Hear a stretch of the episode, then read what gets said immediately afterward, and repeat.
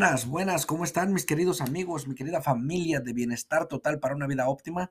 Gracias por estar aquí, gracias por eh, siempre ser fieles y escuchar eh, pues estas grabaciones. Me encanta compartir, me encanta eh, poder influenciar pues algo en su vida, poder llevar estos mensajes que que puedan realmente eh, inspirarte a ser la mejor versión que puedas encontrar de ti.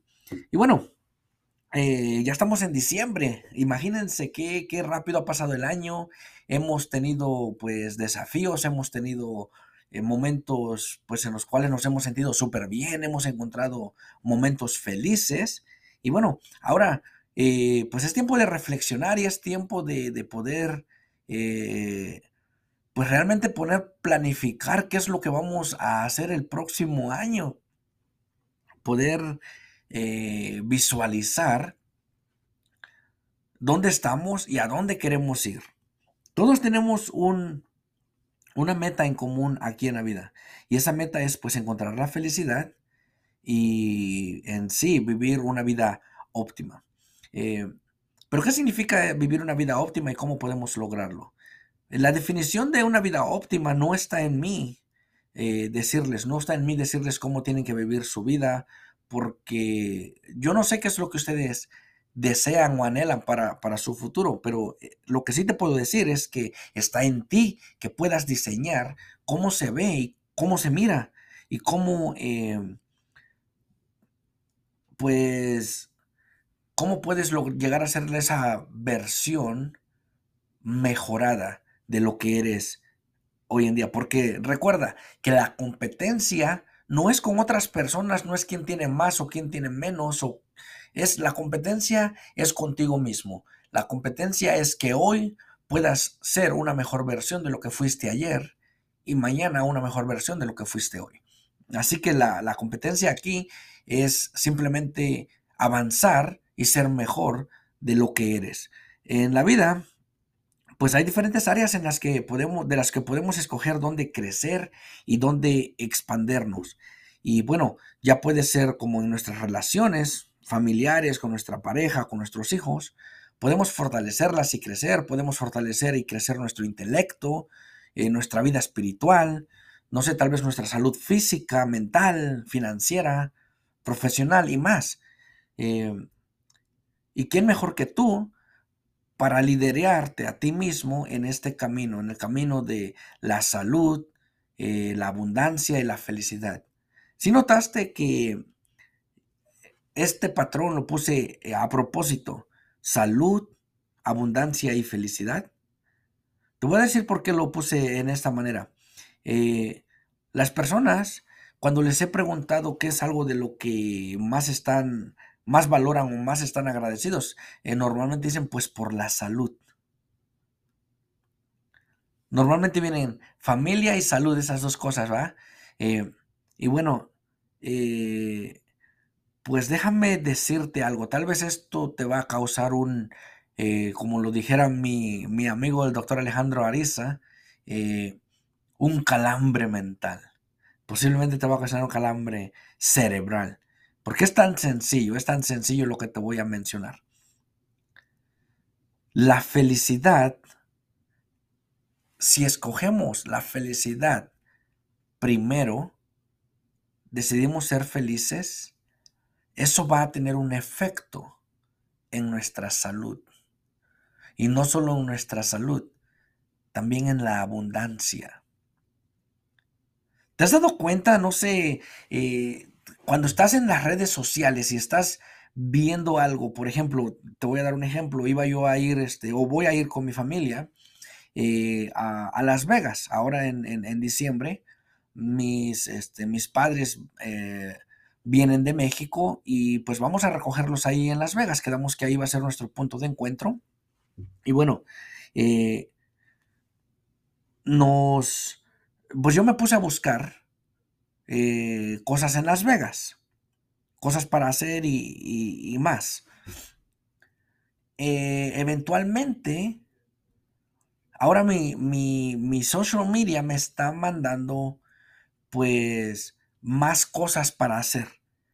Y sin intención, digamos, si yo voy y abro mi, Facebook o este Instagram o, cualquiera de estas ah, cosas, es más, aún si voy a YouTube, me tiran comerciales de cosas para hacer en Las Vegas. ¿Por qué? Ah, en las redes sociales así, así trabaja el, algoritmo, de que tú vas, eh, buscas algo, si le das, bueno, si lo, si lo ves completo el comercial, o le das clic, o le das like, o ver más, pues te manda más de eso. La vida es algo similar. Si tú abres algo, te detienes a observarlo, te interesas en ello. Es más, le das like en la vida. Eh, la vida te va a mandar más de eso. Entonces, por eso es que te digo que es importante escoger la felicidad antes que lo demás, porque esa escoger la felicidad ahora te va a poner en el algoritmo de la vida en lo que lo demás está siendo añadido, lo demás te está viniendo, estás atrayendo eso que te hace feliz. Si tú te pones a ver eh, basura en, en el Internet, ¿qué crees que el Internet te va a estar mandando? Más basura, ¿cierto? Si te pones a ver eh, cosas de chiste, ¿qué es lo que vas a, a, recibir más? Pues más cosas de chiste. Pero tu vida no es un chiste. Tu vida sí es para disfrutarla, sí es para divertirse, sí es, pero hay un momento para todo, para que encuentres un balance, para que puedas encontrar realmente ah, esos momentos óptimos y puedas vivir la vida que, quieres. Ahora, eh, ¿qué tan verdadero es eso? No sé si has escuchado eh, que la felicidad realmente es opcional. Y yo lo creo. Con todo mi corazón, yo creo que realmente la felicidad es algo opcional, que tú puedes escogerlo. Y ahí es donde a mí me gusta comenzar siempre, con mis clientes siempre. Vamos a comenzar aquí. Me traen tremendas este, pláticas, tremendas eh, problemas y desafíos y siempre tenemos que comenzar con, ok, sabemos dónde estás, es importante definir dónde estás, pero ahora vamos a comenzar de aquí para adelante, no de, aquí para atrás, sino lo que pasó para atrás, bueno, es importante, sí, pero más importante es qué vamos a hacer con eso. Y bueno, eh, cuando estamos felices, activamos este sistema dentro de nuestra mente que nos eleva, eleva nuestra productividad, eleva nuestro poder de innovar hasta al siguiente nivel. Y déjame preguntarte esta pregunta. Cuando estás infeliz, cuando tienes energía baja o cuando te sientes eh, mal, ¿qué tal es tu, tu desempeño? Esta pregunta la he hecho anteriormente en otras grabaciones. Estoy seguro que tu desempeño, pues, está eh, conectado con la energía o con el estado de ánimo con el que te presentas. Ahora, por el otro lado, cuando estás feliz, cuando estás energético y cuando tienes eh, cuando estás emocionado por algo. Ahora, ¿qué tal es tu desempeño? ¿O cómo va? ¿Cómo podría ser tu desempeño? Es obvio, ¿cierto? o sea, lo que te estás imaginando es correcto. Tu desempeño va a ser bien diferente que el anterior. Hace algunos años eh, me tocó, bueno, no me tocó, escogí atender una conferencia en la cual el doctor Alejandro Ariza estaba eh, e, era un participante en esta conferencia y en la parte que le tocó hablar, algo que me, quedó bien marcado, es algo tan sencillo, pero me quedó tan marcado en la mente, eh, es esta pregunta que él hizo, ¿qué es lo más humano del humano? O en otras palabras, ¿qué es eso que nos hace humanos? Es nuestra habilidad de sentir. ¿Me escuchaste bien? O sea, es la habilidad de sentir, es algo simple. Y ahora, ¿y eso qué tiene que ver? Bueno, eso causa, eh, bueno, eso tiene que ver todo. Tiene que ver con todo, tiene que ver, eh, cómo nos presentamos, tiene que ver cómo actuamos, tiene que ver nuestro, nuestro, en nuestro desempeño. Em, el mundo hoy en día está, pues, está teniendo un desafío grandísimo en el cual yo siento que pues nos hemos olvidado de lo básico y lo básico es tan básico como el cómo tratar a las personas, cómo ser humanos. Se nos olvida que nuestros negocios, ¿quiénes corren nuestros negocios? Son gente. ¿Quiénes son nuestros clientes? Pues son gente, son personas. ¿Quiénes son nuestros pacientes? Todos son personas. Aún, aún, cuando estamos trabajando con números, detrás de todos esos números hay personas. Esos números significan personas.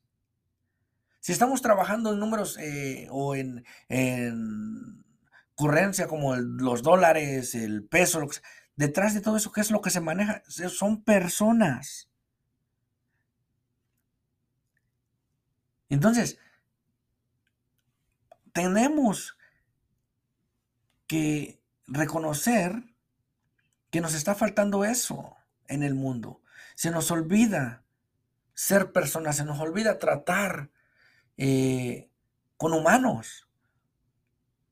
Digámoslo así, si voy en el tren o en el metro y a mí, hay personas que están aquí a menos de un pie sentadito enseguida de mí y ni siquiera me digno a voltearlos a ver y decir hola, buen día ni ellos a mí. Tal vez eh, vamos al trabajo, trabajamos casi, o sea, pues por la misma ruta, tomamos eh, el tren a la misma hora todos los días y llevamos años así y, y, nunca nos dignamos a vernos a la cara y darnos los buenos días. Se nos olvida que tratamos con gente. Se nos olvida que nosotros mismos somos humanos. A veces nos olvidamos hasta de nosotros mismos, imagínate. Entonces, si vamos en ese camino, ¿dónde vamos a, cuándo vamos a tomar el tiempo para ser felices? Por eso digo que la decisión de ser felices tienes que tomarla hoy. Y todo lo demás va a cambiar ese algoritmo de la vida, esa ley de la atracción, pues puedes utilizarla muy a tu favor. Negocios, corporaciones, escuelas, mucho, muchos, este, bueno, el mundo completo está gastando dinero en contratar, en entrenar, y siempre tienen ese problema, el problema de la retención. Nunca retienen ni a los empleados, ni a sus clientes. ¿Por qué? Porque se nos olvida tratarlos como personas. Aprendemos que la gente, hemos aprendido que la gente no deja los trabajos. La gente deja el trabajo no, no, en sí por el trabajo, sino por la gente con la que trabajan. Yo creo que todos podemos pensar de aquel manager o aquel, este, aquella persona que nos encanta trabajar, que podemos pensar que aunque ya no trabajamos en ese, en ese lugar, podemos pensar, oh, esta persona tremenda, o sea, tremendo ser humano, eh, nos trataba súper bien, me encantó el tiempo que trabajé con... Y se nos queda en la mente. Se nos queda en la mente. Es más, ¿te acuerdas de tu maestra de tercero, de quinto grado de la escuela? Posiblemente te gustó, posiblemente no te gustó, pero puedes recordar quién fue tu mejor maestro y quién fue el peor en el trabajo, quién fue el mejor manager que has tenido y quién, es, quién ha sido el peor. Entonces, déjame, te voy a contar una historia bien eh, rapidito. Cuando, cuando yo decidí eh, moverme de, de, México y emigrar a los Estados Unidos, mi primer trabajo que tuve, que tuve fue en la ciudad de Nueva York. eh, comencé desde abajo. Y como todos abajo eh, empezamos en el restaurante, eh, me encontré trabajando en un rincón de la cocina, lavando platos. Y bueno, tal vez, tal vez ahí es donde te encuentras tú hoy en día, lavando platos.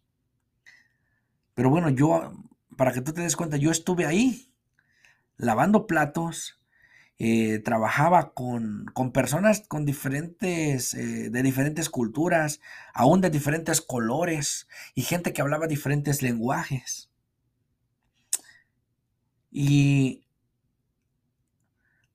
ahí fue donde aprendí que, que tú puedes ser el mejor trabajador del mundo, el mejor trabajador del restaurante, pero si no aprendes liderazgo, pues siempre vas a ser eso, el mejor trabajador nada más, pero nunca vas a poder realmente salir adelante en la vida.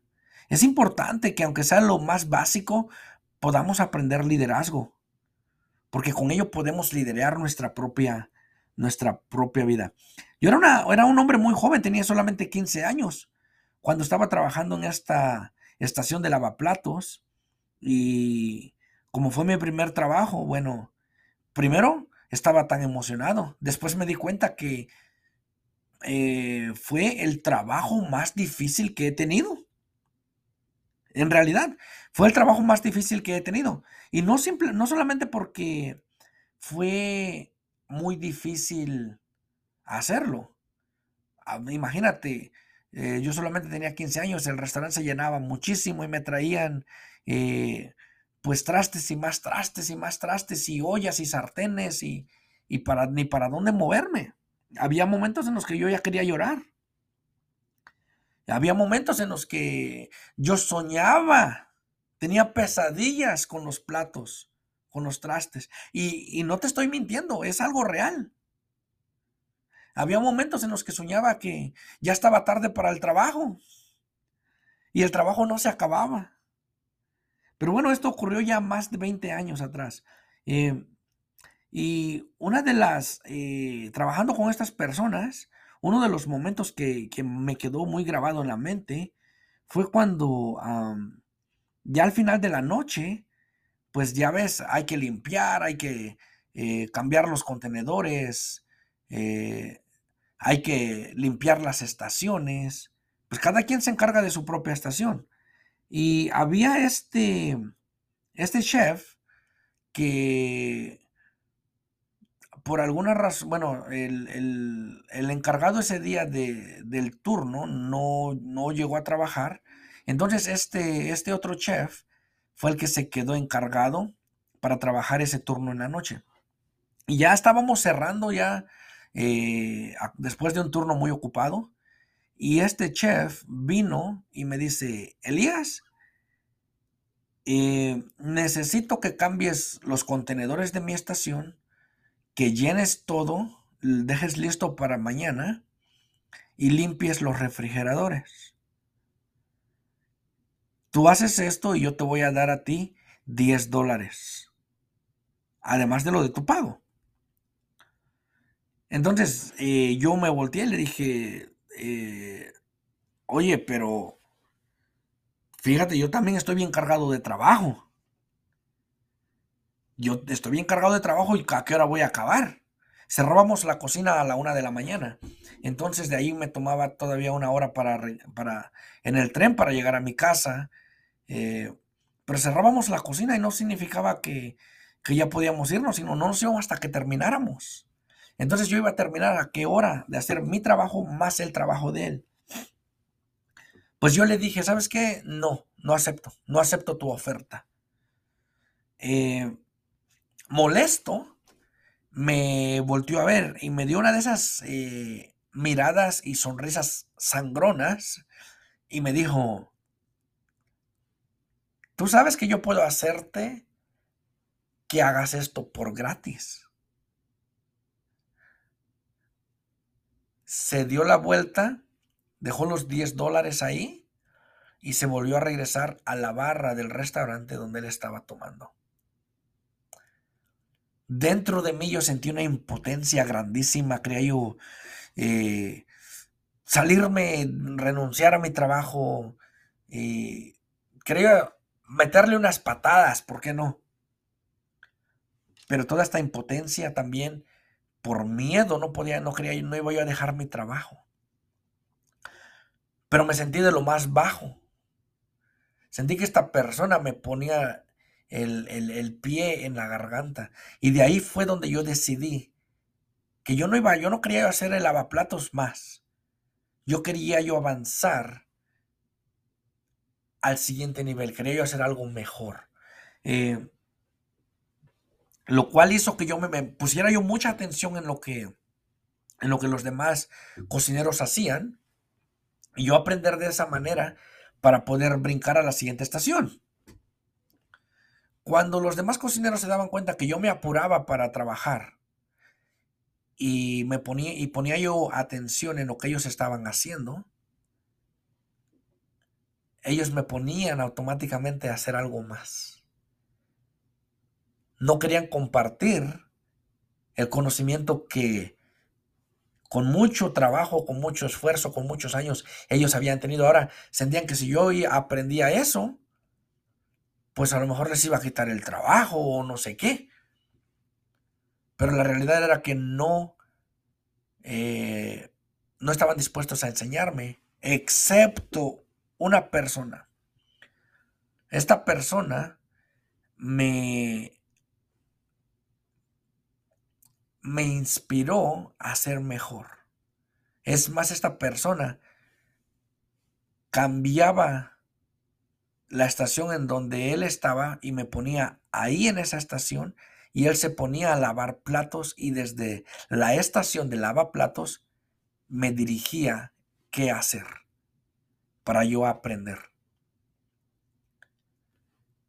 En un par de meses, él dejó su trabajo ¿Y quién crees que quedó en esa estación? Yo. Exacto, ese fue mi primer eh, paso para salir de la estación de lavaplatos. Y bueno, eh, de, ahí me di cuenta que realmente, así como esta experiencia que tuve con eh, gente que no estaban dispuestos a enseñar, también tuve una buena experiencia en la cual esta persona que me ayudó no solamente a aprender, sino aún dejó ese trabajo porque eh, para que yo pudiera yo escalar. Eh, con esa persona voy a estar siempre pues muy agradecido. Y de ahí me di cuenta que hay gente que no eh, carece de la habilidad de aprender o el deseo de aprender. Habemos gente que no tenemos la, las ganas de enseñar. No tenemos las ganas de ayudar a otros a progresar. Se nos olvida ese calor humano. Se nos olvida que nosotros, con nuestra experiencia, nuestras dificultades y cosas que hemos eh, ya pasado y resuelto, podemos construir ese puente para otras personas, podemos servir de puente para otras personas del de lugar donde están a su siguiente nivel. Y esto es, esto es exactamente lo que este joven José me ayudó a lograr. Eh, me di cuenta que él, sin, sin ser la cabeza de la cocina, sin ser el chef, sin ser el encargado, demostró mayor liderazgo que los demás. Em, como lo dije anteriormente, hay muchas personas que trabajan muy duro en nuestros equipos. Están en nuestro... Eh, nosotros les, les, ponemos, eh, les firmamos el cheque cada mes. Están haciendo buenísimas este, cosas para que nuestros negocios crezcan y florezcan y sigan adelante. Imagínate cómo tú puedes ayudar a esas personas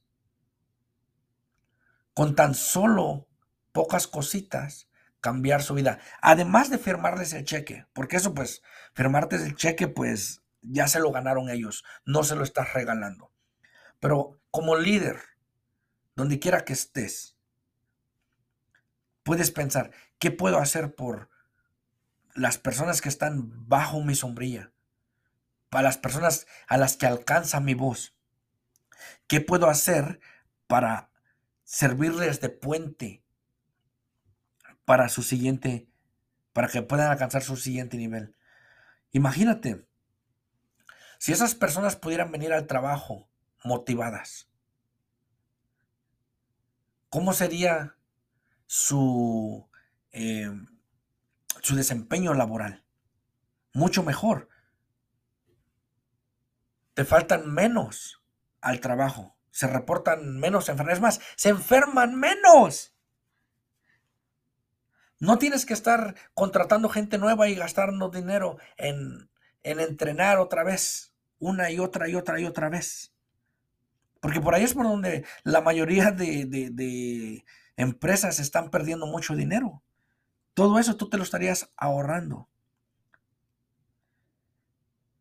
Imagínate que ah, pudieras ayudarlos a ellos a crear su propia filosofía de vida o que tengan una misión en, eh, eh, una misión en la mente porque cuando encuentras tu misión y vives por esa misión, encuentras tu propósito. Y una persona, pues va a ser más leal cuando tiene ese propósito y cuando tiene esa filosofía propia y cuando tiene esa misión de vida. ¿Cómo esto podría impactar tu negocio, tus clientes, tus empleados.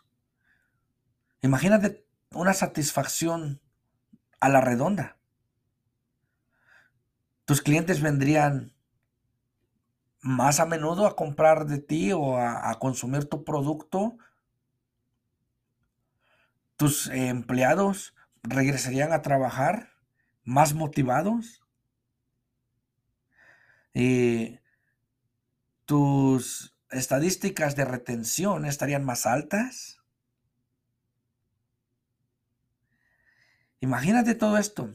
Yo sé que muchas, personas pensarán, Elías, estás loco o tu mente es tan inocente que no puedes ver más allá de eso. Créemelo. Es algo que se ha, no es algo solamente una idea, una ideología mía. Es algo en lo cual se ha probado que realmente hace la diferencia. Hay personas que me dicen, Elías, yo soy un líder, no soy un, no soy un babysitter, no soy un, eh, no, no soy un niñero. Imagínate, ¿qué es lo que hace un líder de verdad? Un líder inspira, ayuda al crecimiento, eh, nutre, comparte el conocimiento, desea que esas personas crezcan a tu mismo nivel, es más, aún mejor que tú. Y si te pones a pensar, ¿qué otra posición ocupa esos mismos requisitos? Mi hermano, mi hermana, mi amigo, mi amiga, el ser padres ocupa esos requisitos también. Como padre es lo que haces, nutres y compartes conocimiento, deseas que tus, eh, que tus criaturas sean mejor que tú, que alcancen el nivel que tú tienes o aún más. Inspiras.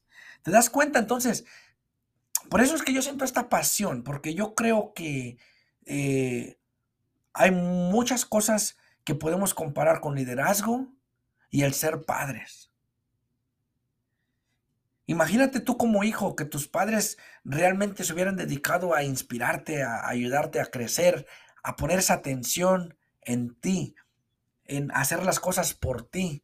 Imagínate ahora que te encuentres con un líder en la empresa donde trabajas o eh, que te trate de esa manera. Es más que tu jefe te trate de esa manera. ¿Te das cuenta cómo eh, podrías resolver, a resolver muchos de los problemas que hoy en día? Y bueno, ese es mi desafío por hoy, amigos. Mi desafío es que usen esta perspectiva para crear eh, culturas más positivas en el hogar, en el área laboral y en la comunidad.